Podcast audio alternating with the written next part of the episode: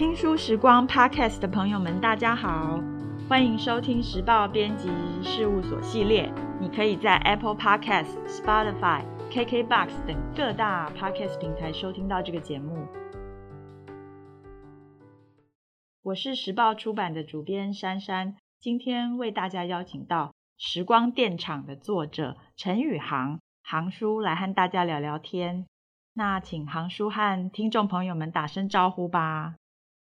各位听书时光的听众朋友，大家好，我是陈宇航，今天要来和大家介绍一下时光电厂。陈宇航是出版界的前辈，出版圈的朋友们可能会很熟悉，然后会尊称他一声航叔。可是有很多年轻的读者朋友，可能对他就不是很熟悉。所以在他聊新书之前，我们来介绍一下航叔。陈宇航曾经任职报纸副刊、杂志跟出版编辑多年。他第一份工作其实就在时报出版了，那是很多年前的往事。七零年代他还从事小说写作，其实大家都一直觉得他小说家的地位非常高，很希望他有新作品。著作曾经有短篇小说集《策马入林》。天下第一捕快。那二零一二年呢，发表了首部长篇小说，还有散文，呃，《小镇生活指南》《小村日和》《时光电厂》，就是时隔多年后又出版的第三本散文集。这些作品是很多人年轻时的阅读记忆。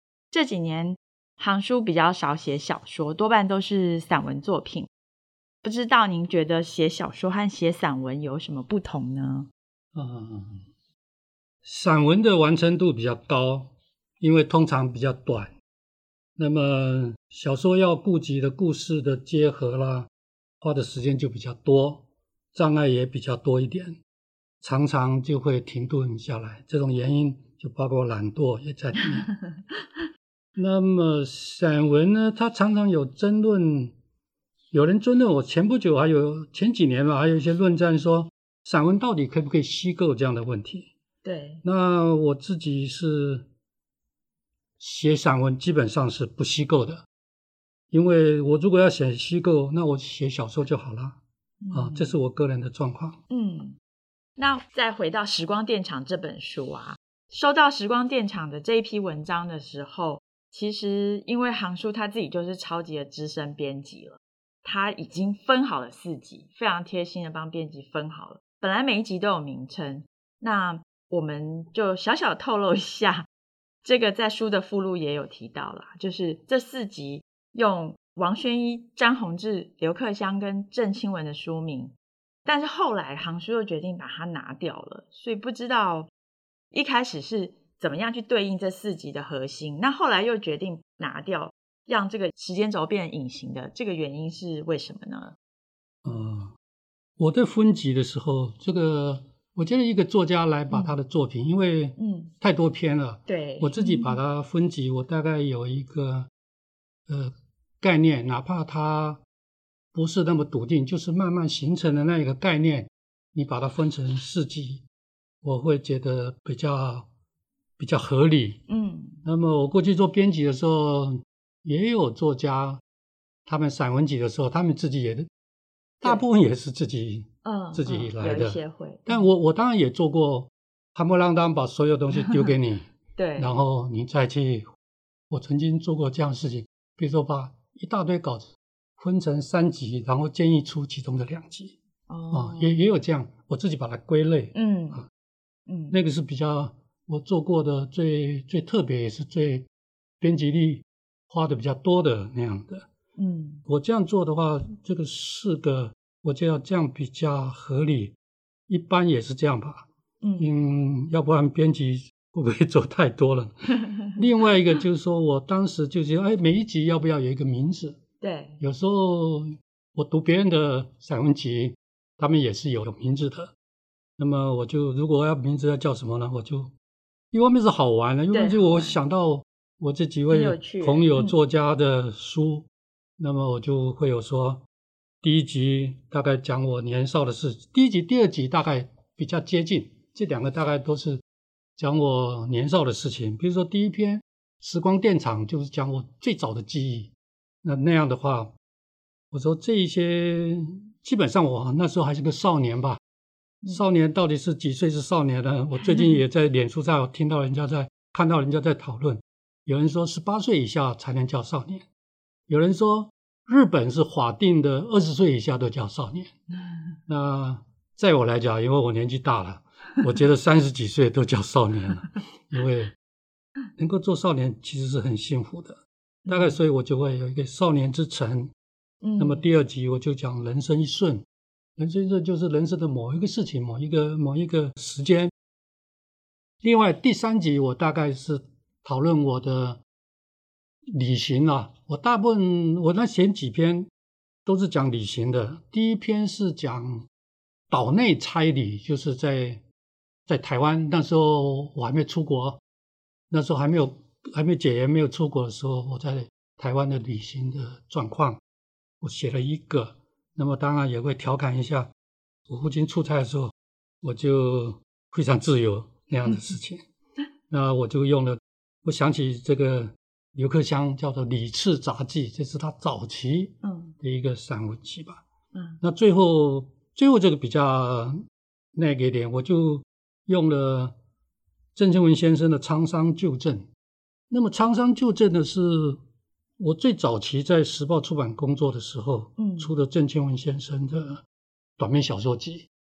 郑清文出的短篇小说集呢，通常的作者会用他其中的一篇作为书名。他通常短篇小说集大部分都会用这个方式。嗯、对。但我后来，我作为编辑的时候，就是有一个有一个任务说，呃，我相信我们的同行我们都会有这样说，我们到底要怎么向读者介绍说？这是一本怎样的书呢？嗯，那如果是散文集或者是短篇小说集，它常常会会岔开来。譬如说我第一本书，像第二本书叫做叫做《策马入林》和《天下第一捕快》，对，都是个短篇的武侠小说，所以会我了有人以为我是武侠小说家，嗯，其实他只是十篇十二篇里面的一篇而已。是我其他写的都是现代的，嗯，这有时候会有一点点这样的误解。那么我后来我就起了一个沧桑旧症。那么旧症呢，是郑清文先生的旧症，其实是他的故乡家乡了。嗯，就是新庄，倒过来写，他他叫旧振。他的喜欢读他的作品的人都知道，可是旧振又有一点点特别。我们会说某某人是某方面的重镇，嗯，哦，或者是某些地方也是重症。重症。那我里面写的。最后几个作家，嗯，都可以称为重症了。比如说王祯和、郑清文，嗯，还有郭良慧啊，对，这些都是。还有弟弟，比如说远流，也算是中正的，这几个大出版社。啊嗯、所以我觉得这个这个名字还蛮贴合的，嗯，所以我就觉得这个还蛮好的。我就知道最后，嗯，又觉得最后一刻要 要传给你们的时候，突然就觉得。你自己玩得那么开心干什么呢？就把它删掉了啊！我跟子平聊天的时候聊到这件事，要不然你们也不会知道。对啊，真的是，嗯。所以在这个书的后面的附录有一篇，就是作家孙子平跟陈宇航对谈，然后就访问了老师在创作跟成书的过程，就有提到这些很有意思的小细节，所以我们编辑也觉得有一种意外的惊喜，知道了这个前面的小故事。那也许我们就可以跳到书名那一题啊。这本散文集有很多文章是联合文学之前《逆旅微光》专栏中摘录的嘛。那书名的时候，我们也选了几个建议让行书来选。然后最后，我记得老师蛮明快的，就是决定就时光电厂吧。呃，要不要聊聊，就是为什么会当时就觉得这个书名很适合？呃，我我真的也很好奇你们内部、嗯。到底有哪几个选项？因为我完全不知道，因为直接直接告诉我的时候就说“时光电厂”，我几秒钟里面，那时候我都没有想书名，那时候我正我正在忙忙，我在忙一个评审，我得看几十本书，所以我就想了一下，我我大概在这几秒钟里面，我就嘣一声，我就觉得说啊，就是这个了。我后来再拿出来把所有的那个目录再看一遍。哪一个可以代表这本书呢？那就是只有这一个。嗯，嗯，我当时就是说，它原来是我写的，在联联合副刊发表的关于这个花莲文学台湾花莲篇的里面的一篇，嗯、那就讲了一个我小时候住在电厂的宿舍里面，在山里面这样，嗯、而且那时候我刚刚开始有了记忆，他讲的是这个，所以我用了这个电厂，嗯，我对它的怀念啊，我后来又有一个机会去了，后来又到了门口又又进不了那样的一个转折。突然之间变成一个书名，我就觉得说啊，就是这篇呢、啊，它真的是有的很难以偏概全，这个可以以偏概全，真的可以用一个，就它既然是是一个单篇的，作为一本书又完全合适，因为我整本书谈的也就是时光是回忆啊，嗯，所以我对这个这本书，我个人非常满意啦，对这个书名，那对书做的完成度。我自己也感到很开心，太好了！就是行书对于整本书的呈现都很满意。那像这本散文集书写了很多记忆，有童年住过花莲清水电厂，就刚刚提到的，还有帮家里牧羊赚取阿鲁拜多。那牧羊这件事情也是很特别，因为可能现在的年轻人都没有办法想象小时候下课的娱乐或是工作是牧羊。那还有一篇就是六零年代的一个边缘文青，又讲的是您小学五年级到成年后的阅读启蒙书，有提到了几十本书，而且都还可以叙述到每本书对您的意义。其实很多人的习惯，阅读后都不太记得自己看过什么书。那这么长的时光，从那个少年到现在，您是如何记录这些文本，还有当时阅读的心情呢？相对来讲啊，我小时候读的书不算多，嗯，不算多。在我那一群朋友里面，在我群同学，在我那个时代上，我算是读得多的。但是我现在看来讲，现在年轻朋友读的书真的很多。我以前没有什么选择，那我的书大部分都是从学校图书馆借来的。那学校图书馆有些书你是借不到的，对不对？我后来去外朋友借我看的《会盟》。嗯，就会盟，你们大概也不知道了，就是他写的，比如说写情报啊，写写黑社会啊，什么什么的这种，学校不会有这种东西。嗯、那我大概在学校里面，我那边会讲到说，呃，有有些同学不看课外书，那我就会收集很多人借书证，一个礼拜只能借一次，我最多的时候有七张，那有时候还和同学交换，我其实看的非常多，嗯，大概。有时候一个礼拜看个五六本没有问题，就看我看很多，我看的东西现在现在大概都不看了。那个时代就是叫做反共文艺，嗯，哦，大概是抗抗日反共，大概是这一类的。但里面有一些当然还是很好看的。我是觉得说，他们有的离开了家乡，这个部分其实是比较感人的。嗯，到了离开了家乡，在这里怀乡。念旧这些这些有的也蛮感人的，特别是爱情部分。嗯，那时候我只有十几岁啊，对爱情就是充满了这种憧憬吧，好奇。对，我们会，所以也也有很好看的小说，有一些经典。有些虽然现在大家都不提了，我有特别提到，我特别喜欢郭良辉。嗯，然后我后面也有提到，有一篇。后来我又做编辑的时候，又编他的书。对，啊。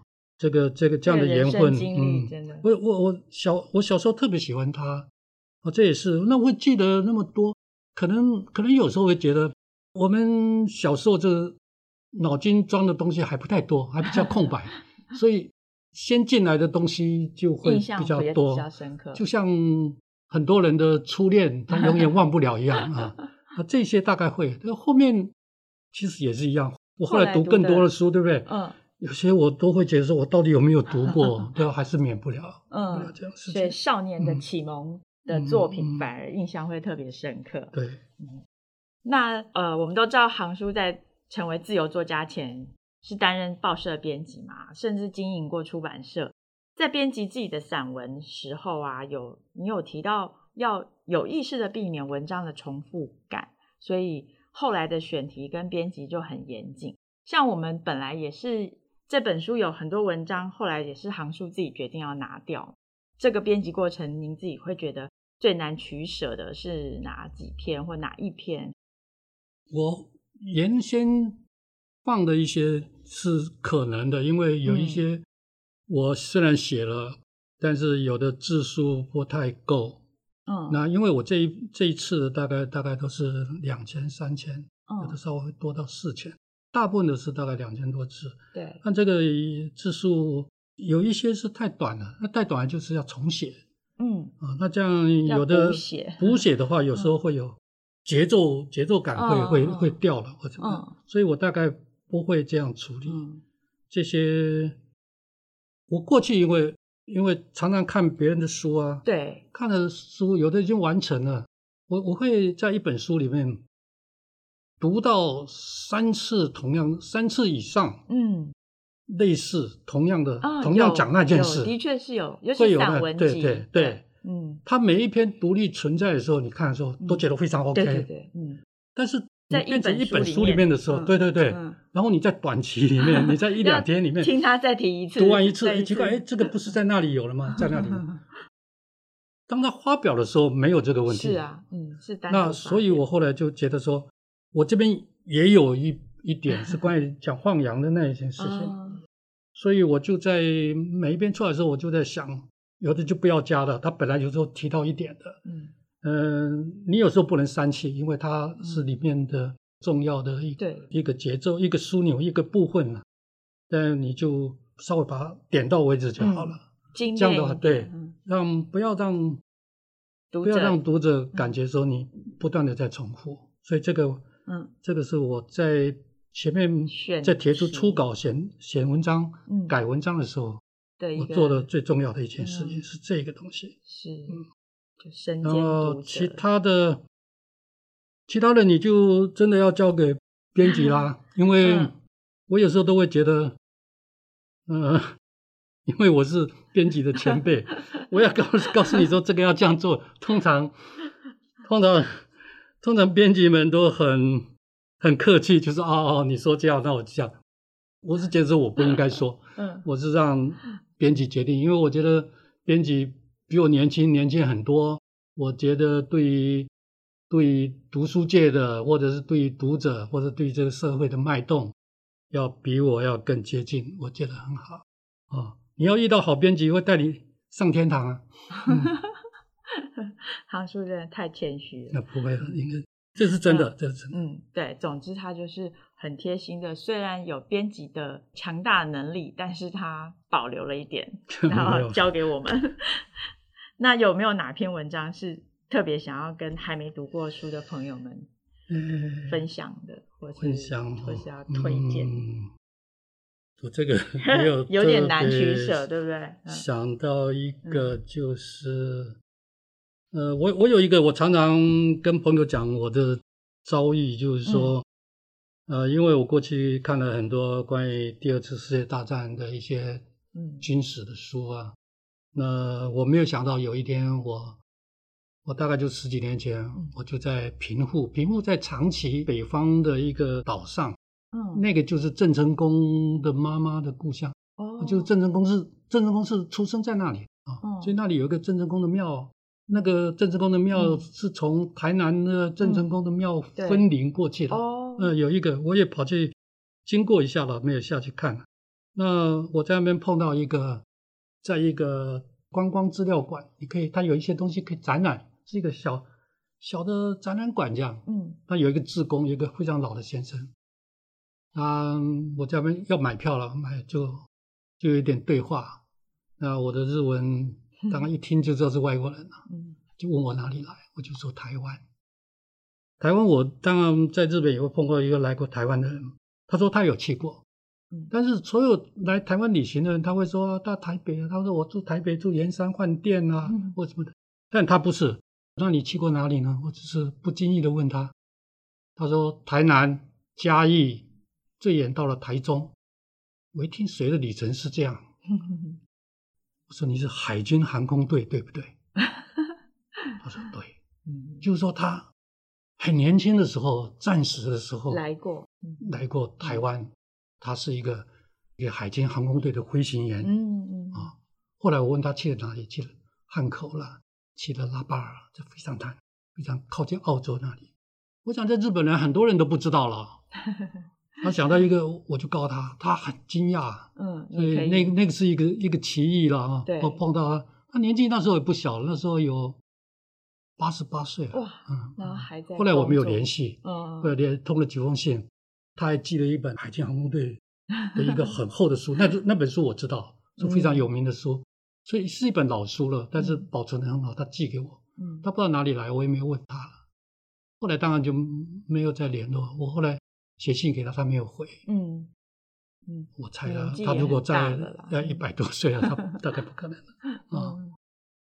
就是那个是一个短暂的一个邂邂逅邂逅，对，嗯，一期一会啦，我们只能这样说了啊。这个是比较特别的，特别的一个。对，真的。那身为一个编辑人跟出版人啊，觉得能做到资深前辈的书。很难得，所以趁这个机会跟您请教。像现在书市很不好，在跟我们签约的时候还很谦虚的说：“啊，你们印少一点，不要害你们赔钱。”那阅读行为这么剧烈的改变，书的价值也被网络文章啊、影音节目都取代。你自己的观察是怎么样呢？因为跟书打交道近乎一甲子的时间，有没有对年轻朋友有什么建议，或者是建议我们出版人要怎么样去？吸引年轻读者来拥抱书本呢？哎，这个这个题目，如果 如果我有能力建议你们的话，我大概就不会退出这个行业了吧？那我应该讲怎么说呢？在我的，在我小时候，或者是我们中我们一生，我们其实都基本上比较单一了。嗯，你一个人，你的一生虽然。也有点起起落落或什么的，但基本上单纯。对，比如说你不可能去开飞机，你不能不可能去做一个远洋轮船的船长啊、嗯哦，你不可能是一个职棒的棒球员，这都不是你。那算算起来是单纯了。那在我小时候，我在花莲这样的偏远，那时候也没有网络，网络还遥遥无期。嗯影音也很少，我们那时候电视，电视没有电视。我第一次看电视都已经高中毕业了。哇，嗯，就就是没有我。那难怪可以看那么多书。对啊，你们当然会哇，因为我太老了。然后另外一个一个，我后来到台北就一天到晚泡在电影院看电影，但就是补偿嘛，过去都看的很少。是。那像这样的状况啊，就是书就占了我很重要的一个。你也可以说，它也是我的重要的娱乐。对啊，那我喜欢看小说，嗯，那当然也看别的了。嗯，那我我就我就觉得说，像书就会，你看的书，你的人生就会有更多的。嗯，不知道谁哪一个导演吗？是哪一个导演就说，你因为看电影，所以你有三千个人生。嗯，但有些人很夸张了，但是很有道理。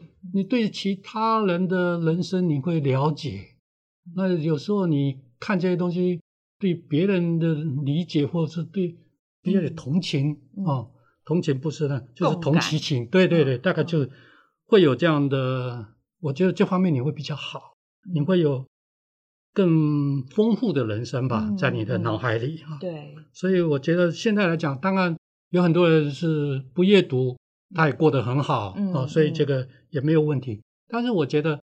他们可能是影音这些东西占了他比较多的多的时间了，但是如果你会想去看一些书，我觉得书有时候因为它的功能，它表达的方式会让你有比较深刻的，有些或者是思想，或者是某些感情上会更深入，嗯，哦，这些都会让你呃有比较深刻，或者是对情感会有比较深入的理解，嗯，所以我觉得。这个其实年轻朋友都应该去找本书来看看嘛，嗯，然后然后，如果你也养成有经常看书的习惯，我相信你的生活会会有点不同，这样，嗯，很好的建议，对，所以哦，年轻朋友们啊，或各位读者还没有读过《时光电厂》的，也应该来看一看这本书。最后节目结束前。航叔还有什么想要对听众或读者说的话吗？我想我写了这本书，大概最主要的就是凭借我的记忆，我和过去的某些事情，我过去我遇见的几个几个人，重要的作家，有些是萍水相逢的人，那么我写和他们共同有一些东西有共鸣，或是共同而激起的一些回忆，我想这就是我《时光电厂》这本书主要的内容。我这样写下来啊，我其实有些事情是跟时光的差距也不会有太大的差别啊，所以我觉得，当我写下这边的时候，我希望有一些读者可以会有共鸣，那这就是最好的结果了。嗯，谢谢航叔的分享哦。如果你曾经读过陈宇航之前的长篇小说或散文集，或者是对于《时光电厂》中提到的六零年代、七零八零年的这些生活记忆或书籍，作家有共鸣，欢迎到 Instagram 上面 tag 时报出版留言跟我们分享。最后，如果这集 Podcast 的内容对你有帮助，请务必给我们五星好评。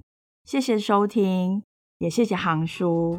谢谢时报和珊珊的邀请，希望大家喜欢今天的分享，拜拜，拜拜。